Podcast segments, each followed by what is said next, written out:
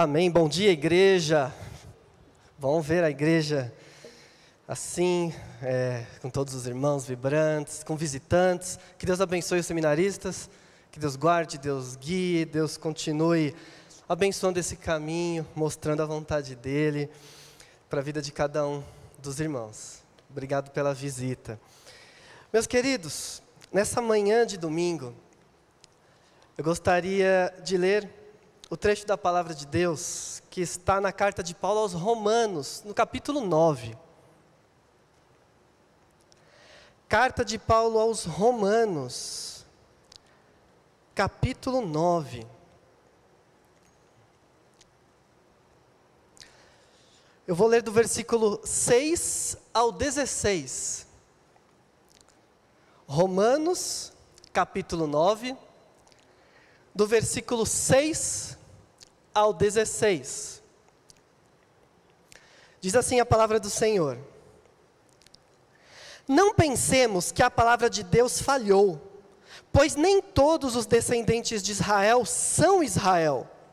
Nem por serem descendentes de Abraão passaram todos a ser filhos de Abraão, ao contrário. Por meio de Isaac a sua descendência será considerada. Noutras palavras, não são os filhos naturais que são filhos de Deus, mas os filhos da promessa é que são considerados descendência de Abraão.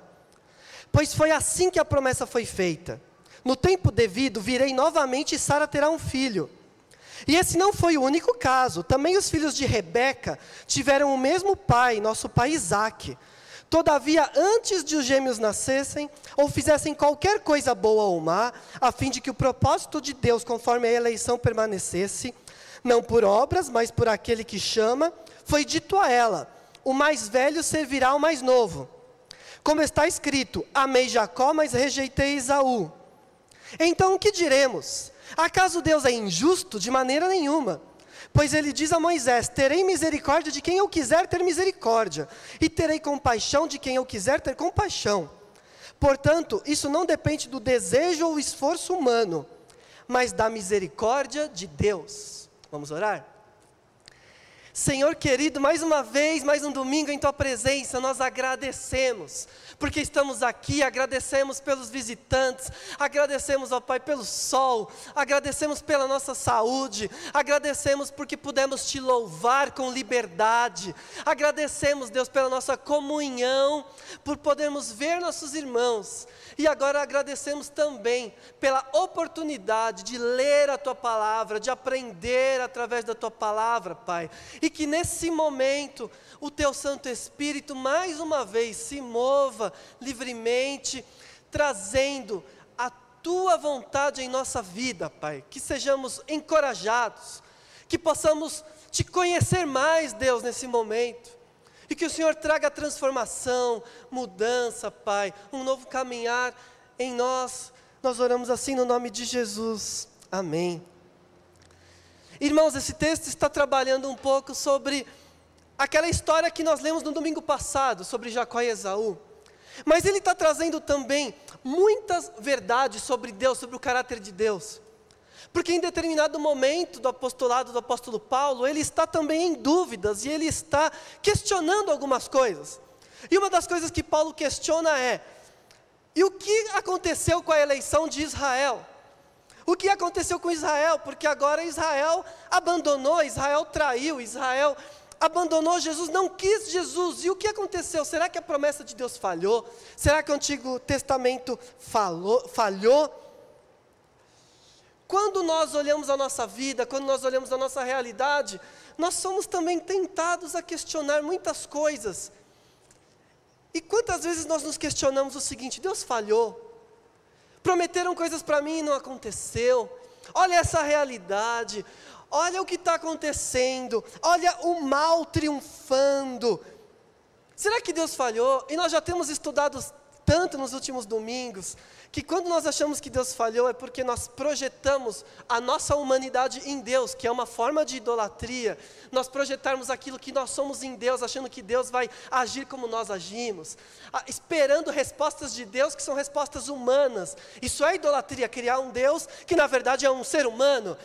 Então isso acontece muito e Paulo está trazendo esse questionamento de quando não acontece o que parecia que ia acontecer, ou quando eu acho que uma coisa está na Bíblia, eu estava esperando isso acontecer e isso não acontece, será que Deus falhou? Será que eu não entendi? Mas nós precisamos da nossa confiança em Deus para caminhar. Quando nós começamos a, a lidar com as dúvidas, com os questionamentos, e deixamos esse questionamento persistir, nós não temos mais forças para encarar a realidade. E vamos falar a verdade, estamos diante, como temos falado, de um ano de 2022 muito complicado. Estamos diante de um ano de fome, de pobreza, de doença, de muitos questionamentos, de muitas dores, de muito luto, tantas incertezas. Se a nossa fé não tiver muito sólida, muito baseada em Deus, nós não vamos aguentar chegar no fim do ano. A nossa fé precisa estar muito certa, fundada na rocha. E é por isso que o apóstolo Paulo também se dá o trabalho de passar aqui dois, três capítulos inteiros questionando a fé dele e a nossa fé, para tentar chegar em um caminho firme de fé com Deus, para chegar em um caminho em que a gente possa andar, apesar dos problemas, sabendo quem é o nosso Deus. Então, Paulo está apelando para a história revelada, e quando nós lemos a Bíblia, nós vemos como Deus agiu. Então a Bíblia nos mostra como Deus agiu, não necessariamente como Ele vai agir, porque tem muita coisa que não está nas promessas da Bíblia, que nós projetamos, mas na verdade nós não sabemos o que Deus vai fazer. Nós sabemos só o que foi prometido na Bíblia. Mas a Bíblia nos mostra como Deus agiu no passado. E aí então nós entendemos mais do caráter de Deus e talvez possamos ter um, um pouco mais de noção do que esperar do, de como Deus faz, de como Deus age, do que Deus quer. Talvez também modelar as nossas ações e as nossas decisões. Aquilo que nós estamos escolhendo hoje, semana passada falamos muito sobre escolha, a escolha que nós temos feito, escolhas grandes, escolhas pequenas, mas conhecer o caráter de Deus nos ajuda muito a planejar a nossa vida e ver o que vai ser daqui para frente. Por isso é importante nós voltarmos nessas histórias, como Paulo está fazendo, para entender mais Deus, para se aprofundar no conhecimento de Deus. E é isso que eu convido os irmãos a fazerem nessa manhã, a partir desse texto. Entender um pouco mais do caráter de Deus, da ação de Deus no mundo e da maneira como Deus age no mundo. Em primeiro lugar, nós podemos ver por esse texto que a vida verdadeira dada por Deus, a vida que Deus quer dar para o ser humano, a vida que Deus planejou, a vida que está no plano de Deus, é dada para aqueles que fazem parte da promessa. A vida verdadeira, ou seja, está ao lado de Deus, está no centro da vontade de Deus, está com Deus, em outras palavras, como nós gostamos, está salvo, é filho de Deus, aquele que faz parte da promessa. E não aquele, aquele que faz parte de uma família, de uma cultura ou algo que nós queremos imaginar.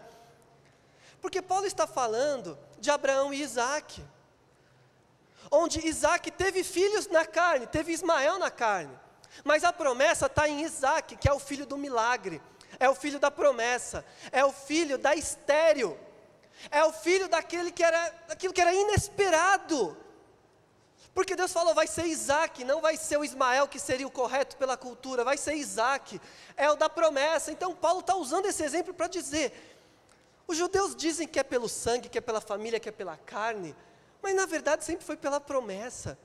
Então o argumento de Paulo, tanto aqui em Romanos quanto em Gálatas, é de que os verdadeiros filhos de Deus não são descendência de sangue de Abraão, são a descendência da fé. São aqueles que nasceram na promessa. Então não é ser família, não é ser genética, não é fazer parte de um povo humano, é estar ligado a Deus pela fé, é crer na promessa. Que promessa? Essa promessa de que viria a salvação e de que agora veio. E estamos em Cristo. Se estamos em Cristo, estamos ligados à promessa. Então a vida verdadeira está na promessa. Não está em um povo, não está em uma família. Você não está com Deus, você não faz parte da história com Deus por você ter nascido crente. Você não faz parte da história com Deus porque você frequenta a igreja 10, 20, 30, 40, 50 anos. Você não faz parte da história com Deus porque você tem uma mãe, um pai, que sempre esteve lá com você. Não! Sangue não garante, tradição de história não garante, família não garante, costume dominical não garante. O que garante é estar ligado à promessa. Ser chamado culturalmente de cidadão de bem não garante. Tem gente que acha que é só andar como a sociedade quer e se identificar como cidadão de bem, eu estou firme com Deus. Não! Tem gente que acha que só por ser heterossexual está firme com Deus. Não! Porque é a promessa, é estar ligado à promessa. Então, Paulo está tirando do caminho toda carnalidade, ele está tirando do caminho toda a garantia humana. Tudo aquilo que o ser humano constrói, que pode dar ao ser humano um caráter de bondade, de ser especial, de ser separado, de ser melhor. Paulo está jogando tudo isso fora. Ele está jogando tudo isso fora, está dizendo: não é isso.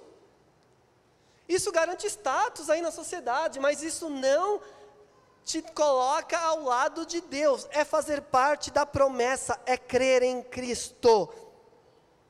Não é obedecer valores culturais que a cultura impõe para nós e nós achamos que é correto, mas na verdade são culturais. Isso nos leva à segunda lição que eu quero trazer para os irmãos. Deus não obedece à cultura humana. Em geral, ele faz questão de ir contra a cultura humana. Porque pode passar desapercebido, mas a eleição de Esaú é uma surpresa para muita gente. E se alguém tiver dúvida sobre eleição, se é o que eu faço, é o que Deus faz, no sermão de domingo passado nós explicamos um pouco mais sobre como a Bíblia trabalha com as duas verdades, e nós é que queremos falar ou uma ou outra, mas na Bíblia as duas coisas são verdadeiras, estão lá. Deus escolhe, mas nós também somos plenamente responsáveis. E nesse capítulo 9, o próprio Paulo vai falar posteriormente que Israel é culpado, então, não, que essa não seja uma questão aqui. Mas Deus, está claro aqui, Deus escolhe Jacó, mas Jacó não é o primogênito. Culturalmente, o primogênito é Esaú, e tem que ser o Esaú, porque a cultura diz que o primogênito é que recebe tudo. O primogênito herda a porção dobrada, o primogênito tem o nome da família, e Deus escolhe o Jacó. É Deus indo contra o costume humano. E nem o Isaac aceitava isso, o Isaac queria abençoar Esaú. Mas Deus falou: é o Jacó. Porque Deus não está obedecendo à cultura humana. E é irônico que não é só aqui que isso acontece. O primogênito era Ismael, não era Isaac. Mas Deus escolheu Isaac. O filho da concubina da esposa era legítimo sim, veja os, veja os filhos de Jacó.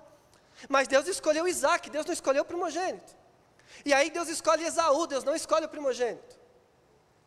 E na sequência da história nós continuamos vendo isso. Quem é, é, é aquele que vai ser da descendência de Jesus? Judá, que não é o primogênito de Jacó. Quem é que vai salvar a família e o povo? José, que não é primogênito de Jacó. Então Deus não está trabalhando com a cultura, Deus não está trabalhando com os costumes, Deus não está trabalhando com aquilo que a cultura diz, Deus não está trabalhando com isso, com as aparências. Deus está indo até contra, pelo fato dele sempre escolher diferente do que a cultura manda. Só que nós erramos ficando presos à nossa cultura, à nossa educação, achando que é Deus que está escolhendo as coisas, e nós esquecemos muitas vezes de questionar que talvez muito disso não seja Deus. Imagina o Isaac em dúvida, ué, mas Deus não, não falou que era o primogênito? Não, Deus nunca falou que era o primogênito. Quem falou era o ser humano. Quem falou era a cultura humana que falou. Deus nunca falou. Deus nunca falou. E nós confundimos as coisas. Confundimos também pela aparência. Vamos falar a verdade, quem era Jacó? Jacó era um moço que andava com a mamãe, fazia sopinha que a mamãe ensinou, não gostava de fazer churrasco, não gostava de caçar e nunca tinha namorado. Fala a verdade, nas nossas igrejas o que, que nós falaríamos que o Jacó é? Andava com a mamãe, só fazia sopinha, não gostava de caçar, não gostava de fazer churrasco e nunca namorou, o que nós falaríamos que Jacó é? Aparência. E olha como nós lutamos contra Deus, porque nós rotulamos, nós catalogamos pela aparência, por aquilo que a nossa educação nos trouxe, pelos valores que foram impostos a nós, e nós achamos que isso vem de Deus. E se Jacó estivesse aqui, nós falaríamos: esse aí nunca vai ser nada, esse daí não é de Deus. E nós estaremos lutando contra Deus. E quantos Jacós nós expulsamos dos nossos meios, porque nós catalogamos as pessoas pela aparência, pelo que a cultura diz. Deus, ele tem o seu jeito de escolher. A aparência não conta para Deus. Vamos lembrar a escolha de Davi. Quando Samuel foi ungir Davi, veio o primeiro filho, fortão, soldado. Samuel já estava preparando o óleo e Deus falou: Não, não é esse, porque Deus não olha como vê o coração humano. Deus não olha a aparência, Deus vê o coração. E aí passa um filho, passa dois, passa passou sete filhos. Acabou? Ah, tem um lá no meio do mato, lá tem um. Lá. Tem certeza que é trazer ele? Mas é mais novo. Né? É, quando chega, é esse, o oitavo filho. Que não tinha porte de soldado, que estava lá no meio cheio de carrapato, né, das ovelhas, chegou lá todo sujo. É esse. Olha como Deus age. Olha como Deus faz. Temos a história da Bíblia, de, do próprio Jacó, das suas duas esposas da Raquel e a Lia. A Lia era desprezada porque ela, não era bonita e a Raquel era linda, perfeita. O texto fala aqui de, de rosto e de corpo, perfeita. E era a, quem Jacó se apaixonou. Mas quem é a mãe de Judá? A Lia.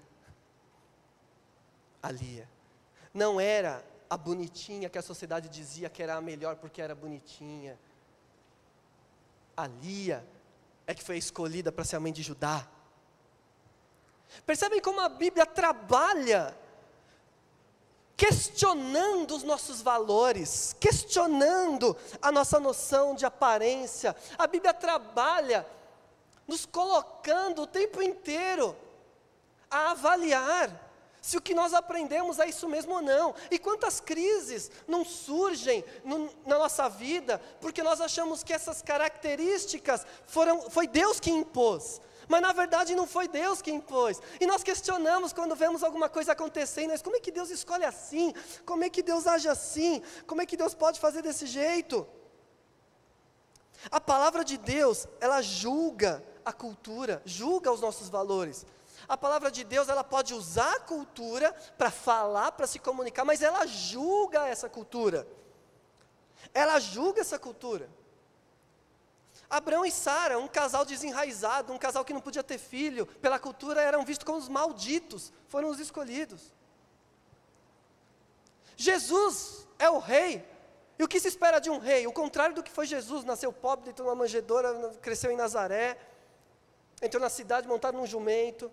É o rei, é o rei escolhido, aquele que ninguém imaginaria, uma pessoa que cresceu em Nazaré. Paulo, o próprio Paulo fala que Deus escolhe as coisas loucas do mundo para envergonhar as fortes. Só isso já seria suficiente para a gente estar tá o tempo inteiro questionando. Para a gente não ser corrompido pelo que a cultura diz, pelo que a sociedade diz, pelo o padrão do forte, o padrão do santo, o padrão do escolhido por Deus, o padrão de quem vai dar certo, o padrão. Nós não podemos ser corrompidos por esses padrões. Então, quais são os valores? Os valores da palavra de Deus, do que está no coração. Esses são os padrões, porque Deus julga a cultura. Deus julga os nossos gostos comunitários, Deus julga o nosso gosto pessoal. Deus julga até mesmo o nosso gosto pessoal, como fez com Jacó. Que ele gostava de uma, mas quem estava dando filho a ele era outra. E Deus está julgando isso o tempo inteiro. Porque Ele quer mostrar que a vontade é dele, não é nossa. Ele quer mostrar que a nossa cultura é corrompida, que os nossos valores são maus, são pecadores, tendem para o egoísmo, tendem para a rebelião, tendem para a rebeldia, tendem para ir contra a vontade dele. E Deus, mesmo assim, usa o ser humano e trabalha na vida do ser humano, apesar das nossas incongruências, apesar dos nossos pecados, Deus usa, mas se a gente não entender que a palavra de Deus julga a cultura, nós vamos entrar em muitas crises, em muitos dilemas, em muitas situações que nós não entendemos e vamos questionar Deus, mas Deus vai falar: Mas eu nunca disse isso, quem disse isso foi seu pai. Eu nunca disse isso, você aprendeu isso na escola. Eu nunca disse isso. Você que acha que é, você que acha que tem que ser. Os nossos padrões não são os padrões de Deus. Não se esqueça disso. É, Deus julga a cultura, Deus julga a criação. E por último, então, como nós podemos nos posicionar sabendo que Deus julga? Como nós podemos entender melhor ou discernir o que Deus está fazendo se nós estamos vivendo num mundo corrompido, numa cultura corrompida? Paulo vai continuar nesse texto de Romanos 9. Ele vai dizer que então que o que move o mundo, o que move Deus, o que move a história, é a misericórdia de Deus. Porque Deus não escolhe pelo padrão humano, pela força, pelo sangue, pela família, pela aparência. É a misericórdia. E ele fala: Deus tem misericórdia. Ele teve misericórdia de Jacó, apesar de Jacó ser um enganador, ele teve misericórdia de Jacó. Porque Deus tem misericórdia de quem ele bem entende. Então não é que os outros foram rejeitados, na verdade é que Deus está trabalhando com quem ele quer trabalhar porque ele tem misericórdia, e é assim que funciona o mundo. Todo mundo que está com Deus está com Deus porque Deus tem misericórdia. Não é merecimento, não é a nossa força, é a misericórdia de Deus que move o mundo. É Deus olhar para um pecador e falar: Mas eu vou trabalhar com ele, mas eu vou salvá-lo, mas eu vou transformar a vida dele, mas eu vou estar ao lado dele. É a misericórdia de Deus que move tudo. É a misericórdia de Deus que está aqui atuando, e tudo que nós somos e temos é pela misericórdia dEle. Não é por nós, não, não é pelo que nós fazemos. Ele continua sendo bom e ele continua surpreendendo. Ele escolheu Jacó. Ele escolheu Jacó, esse menininho aí que ninguém dava nada, que seria rejeitado na grande maioria das nossas igrejas. Ele escolheu Jacó para surpresa de todo mundo. Ele escolheu Jacó. E ele continua surpreendendo na sua maneira de trabalhar e de agir. E como eu vejo se é Deus ou se são atos nossos pecaminosos destruindo tudo? Se a misericórdia está envolvida ou não? Se o nosso comportamento tem misericórdia ou não? Porque o nosso comportamento precisa ter misericórdia, porque o nosso Deus é misericordioso. Como eu sei se é Deus, se não é Deus? Como eu sei o que é de Deus, o que veio de Deus e o que não veio de Deus? Como é que eu vou saber? É a misericórdia demonstrada. O coração de Deus é um coração misericordioso e o meu precisa ser também. Deus não diz que olha o coração. Deus diz que escolhe pelo coração. Se Deus escolhe pelo coração, de alguma forma, Ele sabe o que Ele está fazendo pela misericórdia dEle. Um coração misericordioso, mesmo pecador, mas misericordioso. Uma vida misericordiosa. Que não quer julgar, que não quer matar, que não quer vingança, que não quer expor, que quer sentir a dor do outro e cuidar do outro e salvar o outro. Se isso está acontecendo, Deus está envolvido. E não na palavra de vingança, na palavra dura, na palavra do mal, na exclusão, no julgamento. Nisso Deus não está. Deus está na misericórdia, que é onde Deus está trabalhando.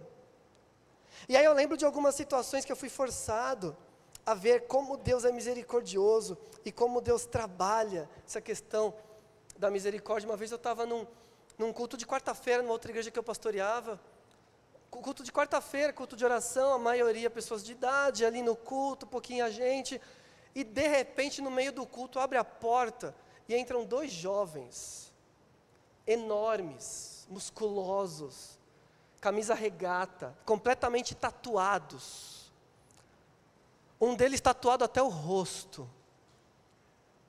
Imagina, entrando dois homens, né? É, é, dois brucutus, completamente tatuados até o rosto, fortes num culto de quarta-feira, entraram e sentaram. E aquela cena era inusitada, e o que, que a gente faz com isso? O que, se, né, o que a nossa sociedade faz com isso? E eu lembro de ter orado, Deus, como é que a gente aborda, né? Como é que a gente conversa? Porque será que eles são bravos? será que eles são mal encarados? O que que eles, né? E pela graça de Deus, quando acabou o culto, nós fomos conversar, é, toda a equipe pastoral, né? Quem é você? Qual é seu nome? Bem-vindo. Deus trabalhou ali para todos serem muito solícitos. E um deles tinha acabado de se converter, tinha acabado de se converter e voltou para o Brasil teve uma experiência pessoal com Jesus, até sobrenatural, tinha acabado de se converter, voltou para o Brasil, E não sabia o que fazer, orou, falou: Deus, me fala para onde eu tenho que ir. Ele pisou fora de casa e viu a igreja na frente e entrou. E era a nossa igreja. E começamos a trabalhar, ficaram na igreja, se batizaram, foram discipulados. E um deles, a igreja foi até usada para eles voltarem a estudar, pagaram a faculdade deles e tudo mais. Um deles se, se tornou missionário, era a pessoa que mais evangelizava na igreja toda. Evangelizava os jovens, se transformou líder da igreja, líder de jovens da igreja. Evangelizando o bairro, trazendo pessoas da igreja de fora para dentro, pessoas que eu não conseguia levar, ele levava por causa da aparência dele. Distribuía a Bíblia, toda hora falava assim: compra mais Bíblia que eu quero distribuir. E é meu amigo pessoal até hoje.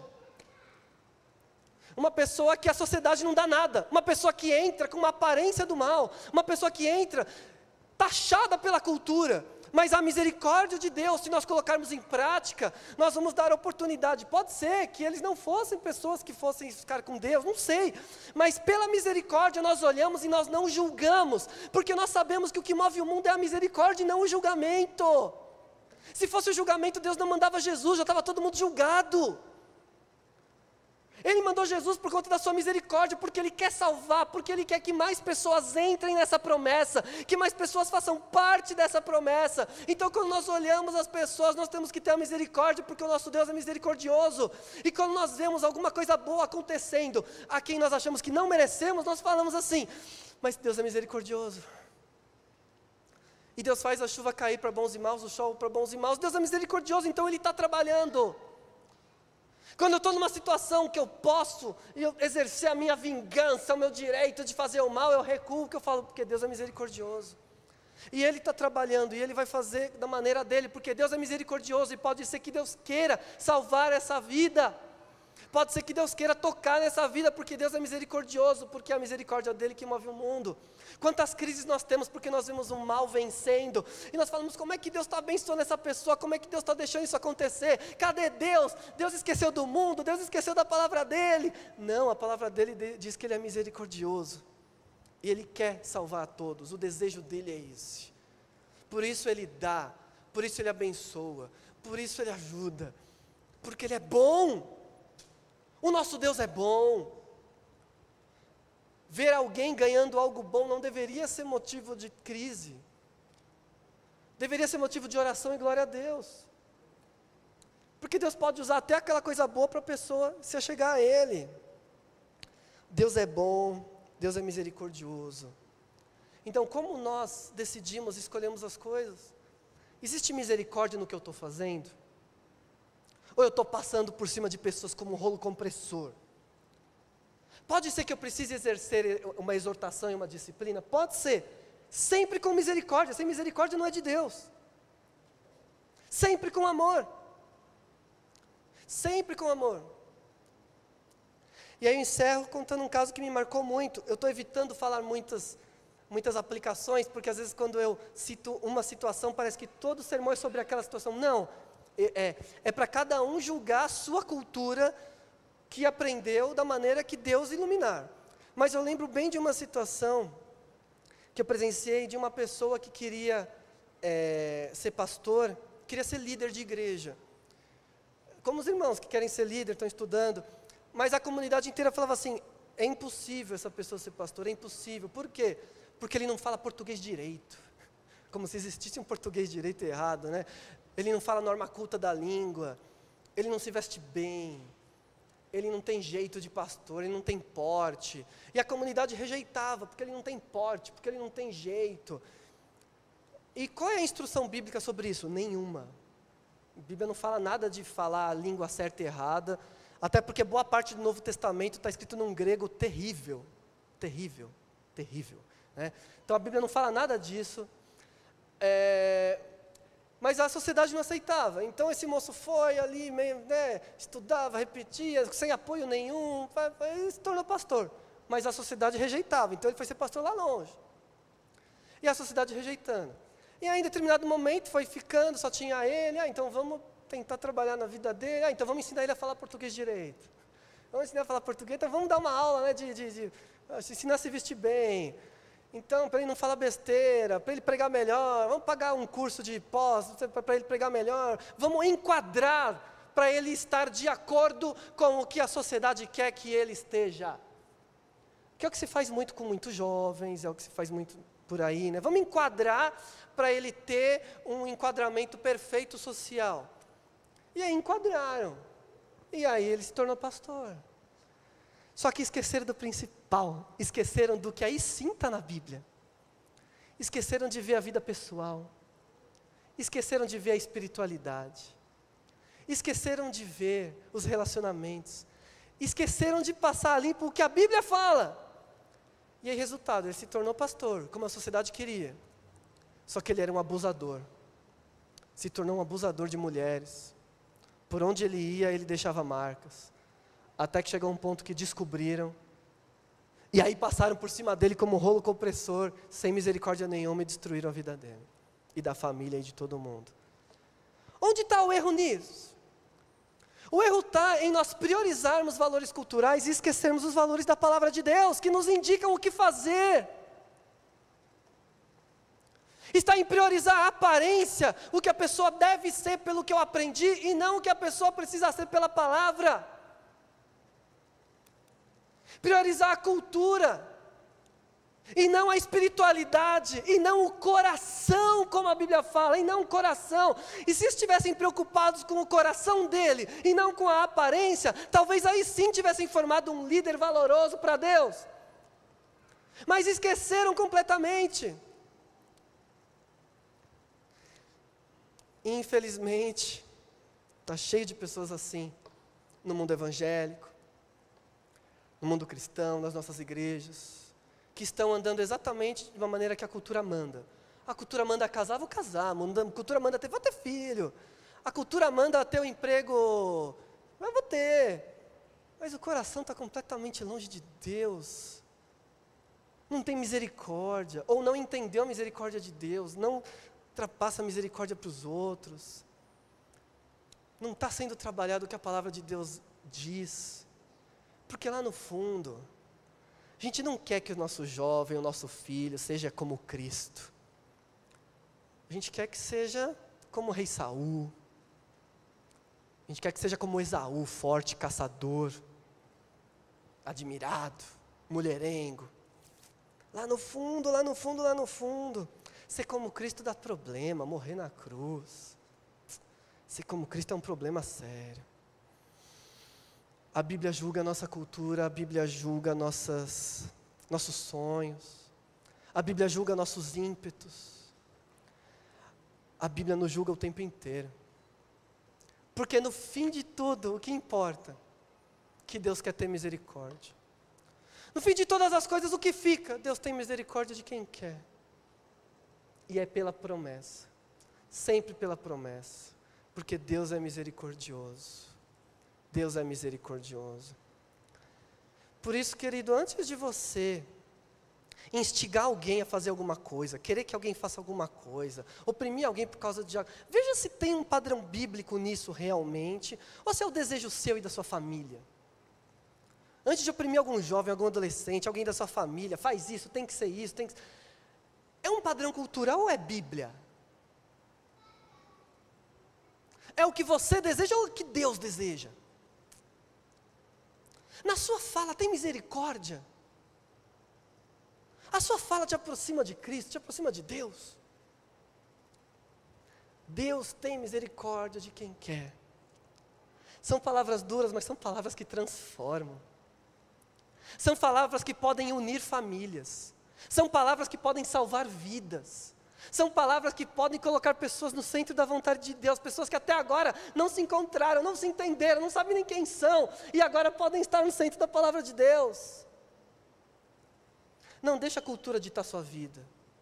Deixa a palavra de Deus ditar sua vida. A palavra, os valores que estão aqui, a verdade que está aqui, e não o que a cultura está dizendo. A cultura não é Deus. A cultura não é, e Deus não se revela na cultura. Deus se revela na palavra dele. Te convido a fazer uma oração. Feche seus olhos.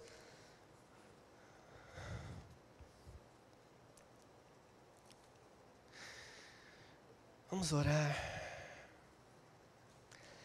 Pai Santo, eu peço que o Senhor, com teu poder, possa transformar esse sermão naquilo que o Senhor quiser. Que o Senhor fale da tua forma. Que o Senhor toque cada coração da tua forma. Que o Senhor possa trazer o discernimento que cada um está precisando agora nesse momento. Que o Senhor possa mostrar quais são os valores que estão norteando a vida, que não vêm de ti. E quais são os valores que precisam fazer parte da nossa vida.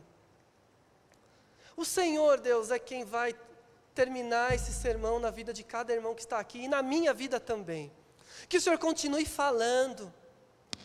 Nesses momentos em que nós ainda estamos planejando o ano, o que nós queremos, como nós vamos começar, como nós vamos fazer, que o Senhor continue falando e discernindo, Pai, na nossa mente o que tem misericórdia e o que não tem, o que vem de Deus e o que não vem.